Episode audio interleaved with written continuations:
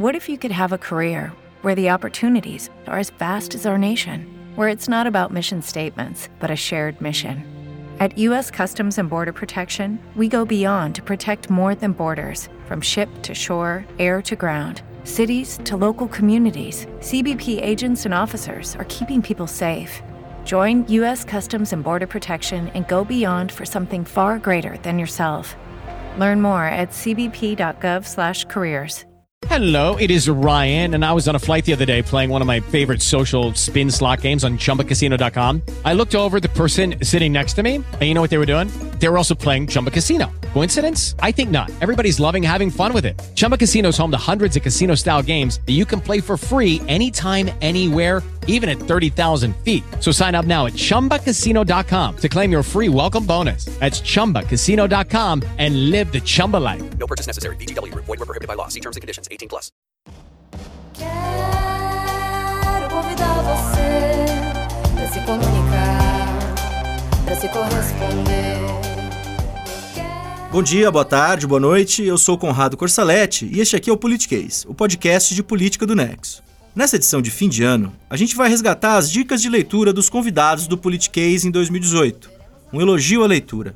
E essa conversa vai se dar ao som da Laura Lavieri, Respeito, fazer a parte que te cabe no mundo. O seu papel é aquele profundo, celebrar a sua união o todo. Respeito, fazer a parte que cabe a cada um. Cada função, cada elemento comum. O Politiquês estreou em agosto de 2017, com a proposta de lidar com temas e conceitos da política, para além do debate conjuntural.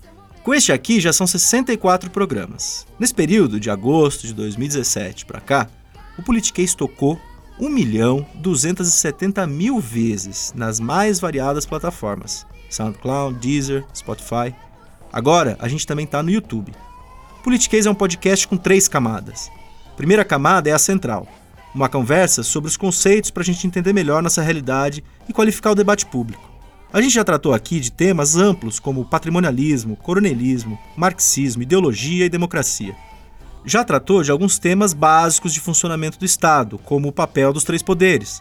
Já tratou da ação política no dia a dia do cidadão comum. A gente fez conversas também a partir de recortes mais específicos. Falamos sobre a função dos deputados federais, papel das bancadas temáticas, a cristianização de candidatos numa eleição, falamos da importância dos debates de TV na campanha e falamos também das fake news. Bom, essa é a primeira camada. A segunda camada é o nosso tema aqui hoje. Todo fim de programa, a gente traz um convidado para dar uma dica de livro relacionado à política. Pode ser ficção, não ficção, pode ser livro antigo, livro recém-lançado. Às vezes, essas dicas casam direitinho com o tema central do podcast, às vezes não. Isso não importa. A ideia é ampliar o repertório. A terceira camada é a camada musical, que vai ser o tema do último politiquês do ano na semana que vem. Pois bem, livros, leitura. Quando o debate fica meio tumultuado, quando as pessoas aparecem por aí dizendo às vezes coisas meio malucas, uma saída é sempre recorrer aos livros. Aqui no Politiquês, a gente tem o nosso livro de referência, o nosso livro de cabeceira, vamos dizer assim, que é o Dicionário de Política do Norberto Bobbio. É para lá que a gente recorre para tentar consolidar pauta, para buscar uma visão mais ampla do tema que a gente vai tratar. E eu já falei desse dicionário mais de uma vez aqui no podcast. Ele continua sempre útil e atual. Aí a gente tem as dicas dos nossos convidados. Para quem fica aqui, uma dedicatória de fim de ano. Obrigado, bravos colaboradores. Essas dicas são preciosas. Bom, a gente teve 48 programas do Politiquês em 2018. Então não dá pra gente falar de todas as dicas que foram dadas aqui. A gente selecionou só algumas. São dicas que no fundo dialogam bastante com a nossa realidade atual. Quem começa o nosso resgate de dicas do ano é a jornalista Patrícia Campos Melo, repórter especial do jornal Folha de São Paulo, que em 2018 revelou as suspeitas de ação de empresas a favor de Jair Bolsonaro durante a campanha. Suspeitas de pagamento via Caixa 2 para disparos de mensagem em massa pelo WhatsApp. A Patrícia virou alvo de ameaças. Ameaças essas que foram citadas na edição especial da revista americana Time, que neste fim de ano de 2018 escolheu como pessoa do ano não só uma pessoa, mas várias. Mais especificamente, vários jornalistas. Uma homenagem ao jornalismo e aos jornalistas no momento de crise da verdade. Ouça o livro que a Patrícia indicou pra gente.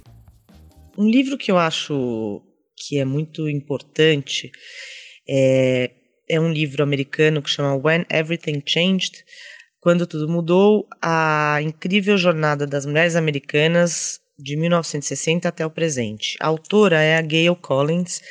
Gail Collins é uma colunista do New York Times que é muito sarcástica, é, tem um humor muito ácido e é excelente, uma colunista de política.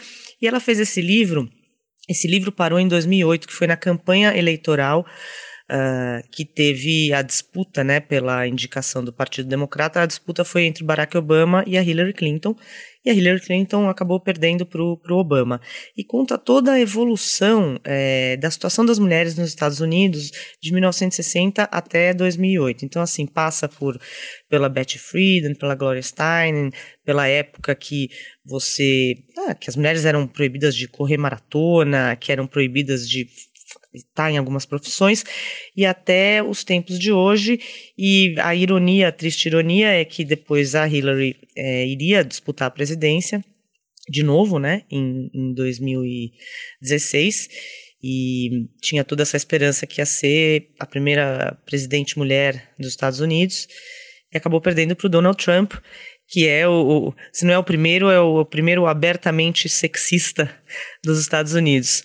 É, mas é um, é um livro que eu recomendo muito porque é, explica toda a evolução. A gente não tem noção de quantas coisas avançaram, ainda tem muito para avançar mas se você começa a olhar desde restrições para a mulher fazer faculdades de medicina, de direito, uh, até pequenas coisas, né, de, de tarefas de casa, e, e, esse livro dá um ótimo panorama dos avanços do, do, das, da posição da mulher na sociedade.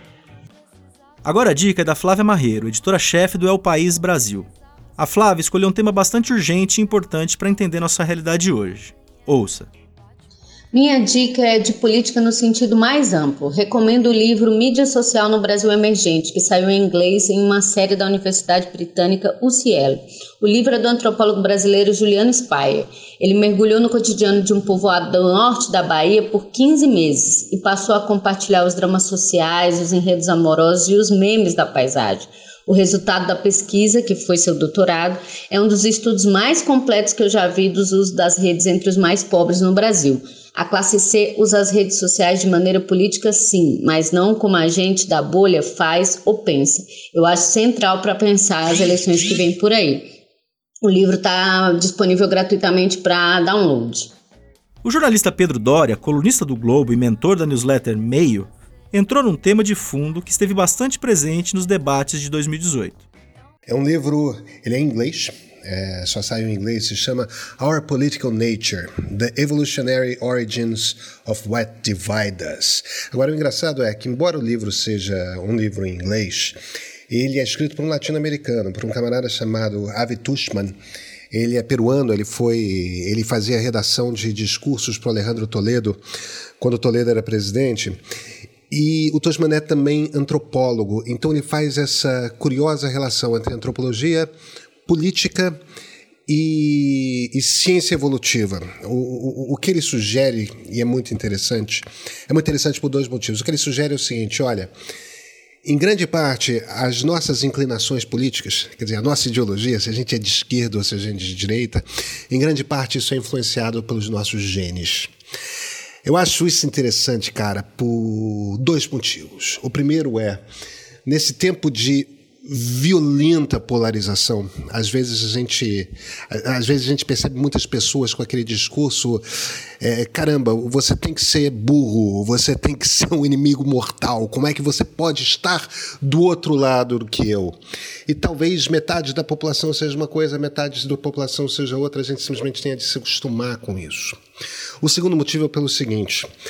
Essa, essa ciência que atribui de algum, em alguma parte pelo menos genética à nossa ideologia política é exatamente o tipo de ciência que foi usada pela Cambridge Analytica para conseguir, junto com os vários dados do Facebook, aparentemente manipular a, eleição americana que elegeu Trump, o Brexit no Reino Unido antes e, e tudo mais. Quer dizer, não só traz uma questão interessante ao debate, uma curiosidade, quer dizer, como que talvez a política funcione dentro do nosso cérebro, mas também explica para o leitor o que que está por trás, o que que está por baixo dessa maneira agora digital via redes sociais de você trabalhar a campanha eleitoral. Acho que é o tipo da leitura que um geek de política, alguém que quer realmente entender os processos políticos, devia ler tipo para ontem. Já o escritor João Paulo Cuenca recorreu a uma dica do início do século XX. O livro que eu gostaria de indicar para o podcast dessa semana é Recordações do Escrivão Isaías Caminha, o primeiro romance do Lima Barreto, publicado em 1909.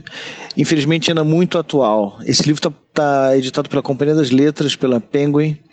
É, e vale a pena ser lido hoje em dia para a gente perceber que no Brasil muda-se muito para continuar a mesma coisa. O retrato que o Lima faz da sociedade carioca, racista, é, desigual e da forma como a imprensa do Rio de Janeiro se vendia aos interesses dos poderosos é atualíssimo. Não mudou muita coisa. Fica o romance e aquele trava amargo de Brasil na garganta. É isso. O escritor e jornalista Robson Vitorino resgatou um tema, na verdade, um episódio da nossa história recente, que é essencial para quem busca entender o que a gente está vivendo hoje. E o livro que ele indicou tem uma abordagem bastante interessante. Cinco anos se passaram desde junho de 2013, mas de alguma maneira parece que a gente segue tentando entender o que aconteceu ali naquele momento. É, esse também é o ponto de partida de um ensaio imprescindível, mas ainda pouco estudado por aqui, que é A Forma Bruta dos Protestos, do estudioso da comunicação e jornalista Eugênio Butti. Nesse livro, o professor Butti faz uma análise com lentes sobrepostas, uma da psicanálise, outra da comunicação e, por fim, a da política. Uma das conclusões brilhantes do trabalho dele é que em junho de 2013 os brasileiros descobriram uma espécie de experiência estética ao partir para as manifestações. Naquele momento importava muito menos quais eram as ideias, qual era o projeto político que estava sendo defendido e muito mais a sensação de prazer, o, o valor de gozo, como diria Lacan, ao participar das manifestações e ser visto em várias plataformas de comunicação como alguém que estava ali fazendo parte daquele movimento. Isso segue valendo para o debate hoje e, e esse é o perigo dessa novidade na nossa democracia, segundo o professor Butch. Isso porque, ao fazer essa adesão imediata por meio dessa experiência estética, é, que nos aproxima ou distancia de alguns políticos, a gente daria muito menos espaço ao debate racional, crítico de ideias que são colocadas pelos diferentes partidos. Ricardo Lessa, apresentador do Roda Viva, deu uma dica aqui para você que ouve politiquês antes mesmo do tema se tornar central e o próprio tema tratado ser bastante explorado na campanha presidencial de 2018 aqui no Brasil. Li recentemente o livro How Democracies Die, que será lançado no Brasil pela editora Zahar no segundo semestre. Os dois autores são professores de Harvard, Daniel Ziblatt e Steve Levitsky. Eles mostram que os golpes de Estado, como nós conhecemos aqui no Brasil e na América Latina, golpes militares, estão saindo de moda. E agora a nova ameaça do autoritarismo é criada dentro das próprias democracias, dentro de regimes legitimamente eleitos, como foi, aliás, a Alemanha de Hitler. Mas os exemplos se, se multiplicam na Europa Oriental, como na Hungria, na Polônia, também na Turquia, regimes que foram eleitos e geram dentro de sua própria dentro de seu próprio ventre é, o autoritarismo. Ah, nesses três exemplos que eu citei, mas também exemplos na América Latina, como na Venezuela e no Equador, o autoritarismo nasce de dentro dos próprios regimes, com os regimes eleitos, introduzindo restrições à oposição, restrições à liberdade civil, como a liberdade de imprensa, e também com a geração da intolerância. Essa, segundo os autores, a maior regra não escrita das democracias. a questão da intolerância, os autores veem, por exemplo, na, nos Estados Unidos de Donald Trump, uma, o que eles apontam como um risco uh, à democracia, a própria democracia americana, a democracia mais antiga do mundo e também o país mais rico. Não que eles vejam que há um risco iminente de fim da democracia nos Estados Unidos, mas eles vêm com um aumento do risco impensável há algumas décadas atrás. É, tanto no, na, na questão da intolerância, como também no ataque às oposições, na, no, no, desmerecimento da imprensa e até na criminalização da oposição. Segundo esses autores, Levinsky e e Ziblatt, que eu entrevistei para o Jornal Valor, em matéria que deve sair nos próximos dias, é, é, é, é, algo realmente preocupante e que se pode acompanhar como se fosse numa tabelinha, como se fosse num teste que eles chamam de teste de litmus, é, como aquele teste de alcalinidade dos produtos, é, que se aqueles princípios são desrespeitados, é um sinal para se observar, para ligar o sinal de alerta de que aquela democracia está em perigo. No caso do Brasil, eles não acham que há semelhança, por exemplo, na, entre Donald Trump e Michel Temer. Para eles, o grande perigo é algo como Jair Bolsonaro. Este sim seria alguém que tem um discurso semelhante, segundo eles, uh, ao presidente Donald Trump. Eu acho que é um livro que deve se aguardar é, e, deve ser, e será lançado no segundo semestre, talvez em outubro, pela editora Zahar em português, How Democracies Die. Muito interessante e alerta para o perigo do avanço da onda é, conservadora e das tiranias das, do autoritarismo gerado internamente em regimes democraticamente eleitos. Da série Mentira Pouca é Bobagem, Rodrigo Brancatelli, que é editor do LinkedIn, deu essa dica bastante interessante aqui, ó. Todo mundo mente. Esse é o nome do livro do cientista de dados Seth Stephens Davidowitz, que trabalhou no Google e é PhD em economia pela Universidade de Harvard. A sua tese é que a análise de dados está alterando não só a publicidade, Google e Facebook, por exemplo, ou varejo como a Amazon, mas também tem potencial de revolucionar as ciências sociais, por cinco anos, ele analisou milhares de bancos de dados de dezenas de empresas, do Google ao Pornhub, sendo que algumas planilhas tinham dados que começaram a ser compilados ainda em meados de 1990. E o CEF descobriu muita coisa. Basicamente, nossas pesquisas na internet revelam facetas que preferimos esconder em público. Daí vem o nome, Todo Mundo Mente. E a gente deixa muitos rastros de informação para serem analisados, Segundo a IBM, 3 quintilhões de bytes de dados são produzidos diariamente, que dá mais ou menos 90 horas de vídeo em alta definição todo santo dia. O livro é cheio de análises interessantes, não vou destruir a graça dele aqui, mas muito disso pode ser aplicado nas ciências políticas, principalmente nesse momento onde campanhas e ataques e movimentos são criados, são orquestrados, são manipulados em ambientes privados, como no WhatsApp. O CEF, por exemplo, conseguiu prever antes de todo mundo os estados mais propensos a votar no então candidato republicano Donald Trump analisando buscas com frases racistas. Uma frase que ele frisa no livro é a seguinte: o próximo Foucault vai ser um cientista de dados, o próximo Freud vai ser um cientista de dados, e o próximo Marx vai ser um cientista de dados. Então, essa é a minha dica. Todo mundo mente, Big Data, novos dados e o que a internet nos diz sobre quem realmente somos foi lançado em fevereiro no Brasil pela Alta Books. Se você ainda se interessar pelo tema e quiser continuar pesquisando, outros dois livros muito interessantes para ler logo em seguida é O Sinal e o Ruído, do Nate Silver, e o Fora de Série, do Malcolm Gladwell.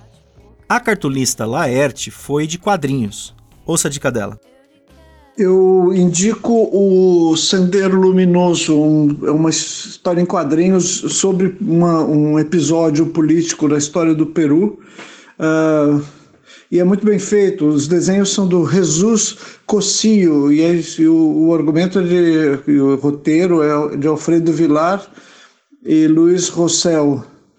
É, é, muito bonita a história e é muito empolgante você é, ver uma coisa que se comentou pouco aqui é, no Brasil. É uma, é uma história é, meio é, documentário, assim, sabe? Na linha do, do Joe Sacco, como o Joe Sacco fez com a Palestina ou com uh, uh, os Balcãs. esse, essa história é muito bonita, é muito legal a gente ver e, e perceber como movimentos desse tipo acabam sempre deixando a população é, mais mais uh, frágil, né, mas na, na, mão de governo e na mão de uh, gente maluca que propõe um, um, uma tática de, de, política completamente desarvorada né, e, desenraizada. Enfim, é, é, uma história que eu acho importante a gente conhecer e, e, e conversar sobre ela. A Luciana Coelho, que é editora do setor de internacional da Folha, deu uma dica importante para um grupo que vem perdendo cada vez mais espaço nas configurações de poder atual. Eu vou sugerir a leitura de um livro que é sobre política americana, mas tem vários pontos de contato com o momento atual da política brasileira, sobretudo em ano eleitoral. É o Listen Liberal, ou Ouça é, Progressista, seria a melhor tradução, do Thomas Frank, lançado em 2016 pela Metropolitan Books e ainda sem tradução no Brasil. Fica aí a sugestão para as editoras. O Frank é o mesmo historiador que em 2004 escreveu o seminal What's the Matter with Kansas sobre a ascensão do Partido Republicano entre as classes médias e baixas dos Estados Unidos. Dessa vez ele mira o Partido Democrata e as elites progressistas, sobretudo das costas, egressas das faculdades mais prestigiadas do país, a Ivy League. Não é tão diferente da elite brasileira é, elite intelectual brasileira que tem ainda dificuldade para entender aqui a ascensão do Jair Bolsonaro nas pesquisas à presidência da República. O Frank é bastante crítico, é alguém que escreve do ponto de vista claramente da esquerda, mas o que ele diz pode servir para todo mundo, independente de lado no escopo político. Ele é crítico do casal Clinton, Bill e a Hillary, por terem fechado com o mercado financeiro, com Wall Street, em detrimento dos interesses da população. Uh, ele conta, ele narra no livro como o, o, Bill Clinton desmantelou o sistema regulatório bancário americano e acabou ajudando na crise que depois detonaria sob o Bush em 2008 e 2009, e também o sistema de amparo social. Ele aponta as falhas em, em ouvir a população e a arrogância com que essa elite trata aqueles menos escolarizados. E fala também do Barack Obama, como o Obama, no seu tom messiânico, vendeu um discurso muito atraente, do qual pouco foi posto em prática. Frank não, guarda nenhum elogio para ninguém, muito menos para o Partido Republicano. Mas talvez o mais interessante seja o que ele diz sobre as elites criativas, que são, no ponto de vista dele, os novos detentores dos meios. É, é um livro que precisa ser, ser tomado nesse contexto americano, de Silicon Valley, de elite nova-iorquina, mas que vai ressoar para quem acompanha a campanha aqui no Brasil. Fica aí a sugestão para os leitores e também para as editoras.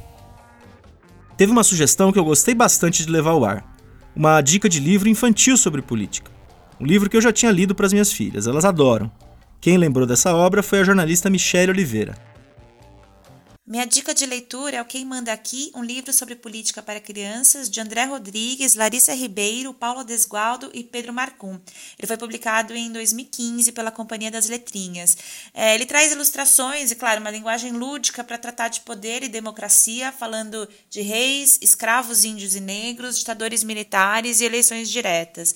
Acho que numa época em que a algeriza a política e os partidos só cresce, o livro é uma boa oportunidade de falar com os pequenos sobre organização política e representatividade. Os autores, antes de escreverem, ilustrarem, eles se preocuparam em ouvir as crianças e organizaram algumas oficinas com participantes entre 3 e 10 anos, de onde eles tiraram ideias, sugestões de como abordar esse tema. Outra coisa legal é que o livro sempre usa o coletivo na linguagem, sempre no feminino, e eles se preocuparam em também equilibrar a presença de personagens homens e mulheres. Nas próximas semanas e meses, os adultos, nós só estaremos falando sobre em quem vamos e em quem não vamos votar. As crianças estão sempre atentas às nossas conversas e certamente vão prestar atenção nos debates acalorados que vão surgir. E acho que o livro, então, é uma, é uma chance da gente começar a preparar-os para tudo isso e discutir com eles o que é política, para que servem os partidos e a importância da democracia. Da lavra interdisciplinaridade, o jornalista e blogueiro de gastronomia Marcos Nogueira sugeriu este livro aqui. Eu vou falar de um livro muito interessante que foi lançado em 2013 pelo Senac e pela editora Bocato. Ele se chama Os Banquetes do Imperador. É um livro grande daqueles de mesa de centro, com capa dura, com muitas ilustrações. E essas ilustrações são facsímiles dos cardápios originais dos banquetes imperiais do Brasil. Esses banquetes, você imagina, tinham croquete de perdiz nova com trufas, maionese de lavagante, que é um tipo de lagosta, empadas quentes de lebre, cabeça de vitelo surpresa, cardos da Espanha com tutano. E algumas coisas também que só se encontrava na fauna brasileira. Gelatina de sabiá, paca, espeto de macuco trufado. E uma que eu gostei muito que era galantine de jacu, que foi servida em um piquenique na ilha de Paquetá. Muito frugal. A leitura vale pela curiosidade e também para que a gente aprenda que se hoje a classe política de Brasília vive num universo paralelo, a coisa na época de Dom Pedro II já foi bem mais bizarra. O escritor e jornalista Chico Sá foi lá na formação da nossa história, com essa sugestão. Minha dica de livro de política é Coronelismo, Enxada e Voto, do mineiro Victor Nunes Leal. Publicado há quase 70 anos, esse classicão segue valendo muito para quem deseja entender a força dos latifundiários nas eleições. Quando a gente escuta hoje em dia candidato à presidência ainda defender uma guarda rural, o direito, por exemplo, de uso de armas pelos, pelos fazendeiros, isso nos remete diretamente à política dos coronéis. É aquela velha aliança com, com a República até ali os anos 1930. Fui repórter nas eleições de 89 até 2010. E olha, esse livro foi sempre um baita guia. Você encontra no Sebo, em edições da Alfa e Ômega, e em nova edição da Companhia das Letras. Ana Virginia Balosier, jornalista e repórter da Folha, trouxe uma obra interessantíssima para quem quer entender um dos vários atores do poder do Brasil do século XXI. Minha dica de livro da semana não é exatamente um clássico no sentido político, mas sim Plano de Poder, um livro que o bispo Edir Macedo escreveu há 10 anos é bom, basicamente eu acho uma ótima leitura para entender um pouco o espírito dos nossos tempos eleitorais aqui no Brasil. Lembrando que o PRB, que bom, para ficar na metáfora política, é a costela política da Igreja Universal do Edir Macedo, tinha sido é, criado três anos antes. O livro é uma espécie de trailer do que viria por aí, dos projetos políticos da Igreja Universal. É, tem uma parte que eu destaco que eu acho bem interessante, que o Edir Macedo ele fala do Maquiavel ele fala como Maquiavel define a política como a arte de governar e estabelecer poder. E aí ele pergunta é para os seus leitores cristãos, né? Com quem que você acha que Deus desejaria que estivesse o poder? Nas mãos do seu povo ou não? Enfim, diante do quadro, do apoio político que o Edir Macedo deu para o Bolsonaro, depois de ter apoiado Lula em 2002, ter apoiado Dilma em 2010, depois de ter satanizado Lula em 89, tentar entender esse pêndulo é, eleitoral com o avanço dos evangélicos é bem interessante. Então essa fica a minha dica aí de livro de leitura para a semana. Para terminar, fica aqui a dica do Sérgio Lidic, jornalista que editou um dos projetos mais interessantes de 2018, o Comprova. Comprova foi um consórcio de veículos de comunicação que se uniu para produzir verificações de informação durante a campanha eleitoral de 2018. O Nexo estava nessa. A dica do Sérgio é essa aqui. Eu gostaria de indicar um pequeno livro que eu comecei a ler agora, do John Stuart Mill, que é um um filósofo e economista, ele é conhecido muito pelo lado economista britânico, que viveu no século XIX, mas é um, um livro extremamente atual para esses nossos tempos aqui no Brasil. Ele chama Sobre a Liberdade e foi publicado em formato de bolso pela, pela LPM. O livro é, é atemporal, é, ele fala muito sobre esse nosso tempo que nós estamos vivendo, esse período em que tem tanta polarização no Brasil, e, e, acho que ele se torna muito importante quando a gente se depara com uma discussão da liberdade que, que ultrapassa o papel da intervenção do Estado na economia. Né? O, o Stuart Mill ele fala sobre os limites do poder que a sociedade pode exercer legitimamente sobre o indivíduo. É, ele fala de liberdade civil e isso me parece um ponto tão importante quanto defender a intervenção do Estado na, na compensação das dívidas históricas e na, na, luta que tem contra a desigualdade social, por exemplo. Né? Acho que não se pode olhar para um lado e descuidar do outro.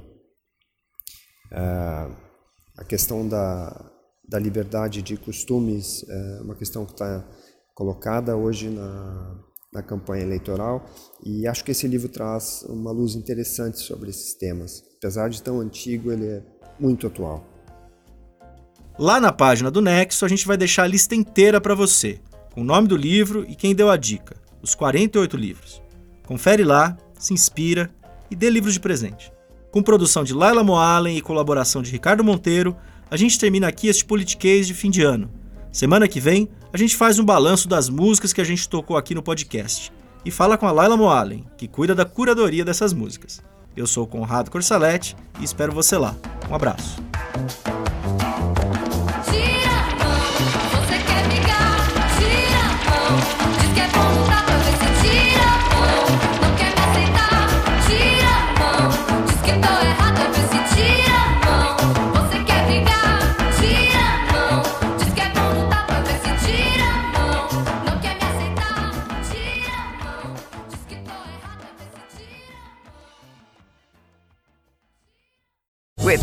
Land slots, you can get lucky just about anywhere. This is your captain speaking. Uh, we've got clear runway and the weather's fine, but we're just going to circle up here a while and uh, get lucky. No, no, nothing like that. It's just these cash prizes add up quick. So I suggest you sit back, keep your tray table upright, and start getting lucky. Play for free at LuckyLandSlots.com. Are you feeling lucky? No purchase necessary. Void where prohibited by law. 18 plus terms and conditions apply. See website for details.